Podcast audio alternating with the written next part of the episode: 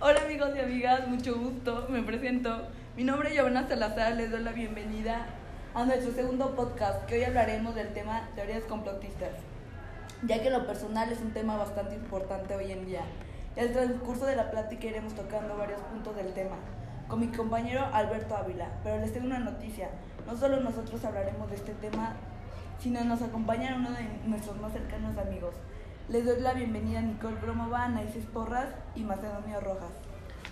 Bueno, primero que nada, muchísimas gracias por este esta nuevamente esta invitación. Este, yo me presento, soy Nicole Gromova.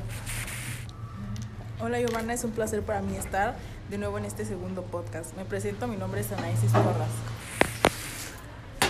Eh, hola, ¿qué tal? Yo soy Rojas Macedonio y al igual es un placer estar aquí con todos ustedes.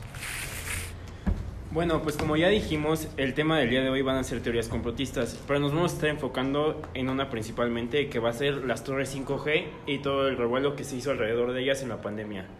Vamos a empezar por la pregunta de ¿en dónde es que surge esta teoría sobre las torres 5G? Eh, en Reino Unido. ¿Y por qué surge esta idea sobre que son usadas para controlar a la gente? Pues hay una teoría que afirma que, las, que el 5G puede utilizar el sistema inmune es decir, que se vuelve más susceptible a contraer un virus. Eh, la otra dice que el virus puede transmitirse de alguna manera a través del uso de la tecnología 5G. La idea del 5G es reducir, reduce la capacidad de tu sistema inmune.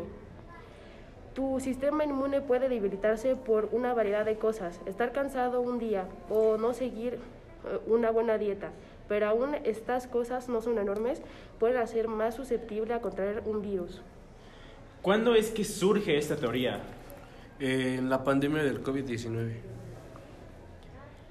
¿A qué grupo de gente afectaba esta idea? Pues principalmente a la clase baja o media baja, aunque también se vieron algunos casos de clase media y un poco menos de clase alta. ¿Cuáles fueron las acciones por parte de los grupos en contra de las torres 5G? Se reportaron acciones como el derribo de las torres de Internet o de gente aún más ignorante hasta de luz. Y aunque esto inició en Reino Unido, también se reportaron en otras partes del mundo. ¿Cómo fue que respondieron las autoridades a estas acciones?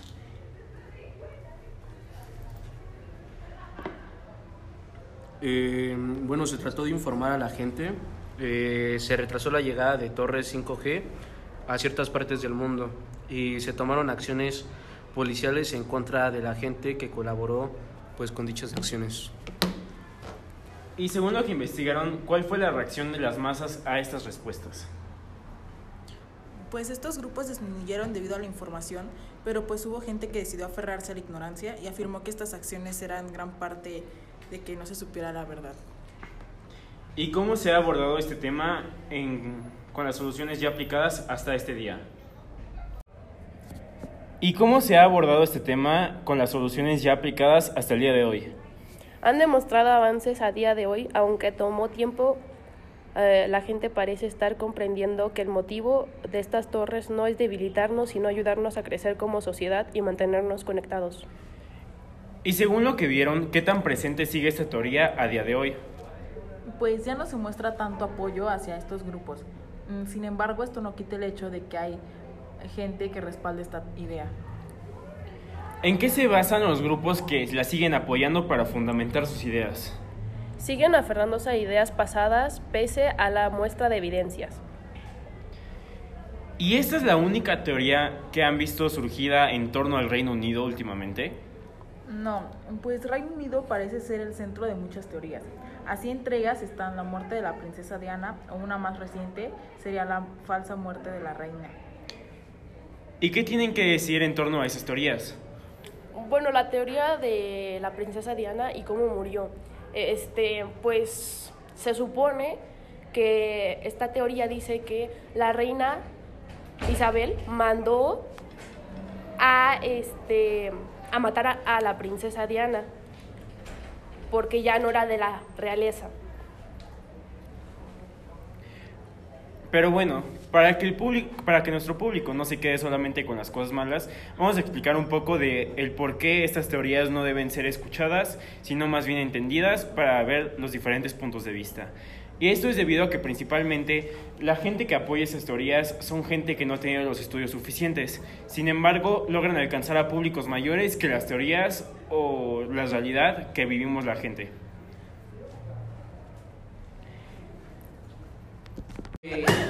Bueno, y ahora me podría explicar un poco acerca de cuáles son sus puntos de vista sobre estas teorías conspirativas y la gente que las sigue. A mí se me hacen que estas te- este, teorías, en lo personal, son este, ya dependiendo de la gente y sus creencias o cómo ellos lo afronten, más que nada cómo ellos piensen y pues decidan pensar. Y ya, eso es todo. O sea, que es dependiendo de cada quien ahora sí pensar y no pensar esas ideas. ¿Qué opinas tú, Ana? Pues yo creo que uno tiene que ser consciente de qué información es verídica y qué no. Este, ya que pues no nos podemos dejar influenciar por todo lo que dice la gente. Hay que saber juzgar eh, la información. Y tener nuestro punto de vista también. Exacto. Y tú, Macedonio, ¿qué nos podrías decir acerca de tu punto de vista sobre las teorías conspirativas? Ah, pues bueno, que siento que no tenemos que creer en ese tipo de gente y pues guiarnos por gente que está haciendo lo correcto. Sí, bueno, y como podemos ver, algo que se repite en, en las respuestas de los compañeros es que no nos podemos dejar llevar por lo que la gente diga y aunque algunas teorías pare- parezcan tener fundamentos, hay que investigar más a fondo y siempre hay alguien que puede saber más que nosotros, no hay que cerrarnos a nuevas ideas y podemos expandir más acerca de los temas que desconocemos. Bueno, con esto terminemos el tema. Muchas gracias a todos por acompañarnos. Adiós. Adiós. Adiós. Nos, nos vemos en el próximo podcast. Expande tu mente.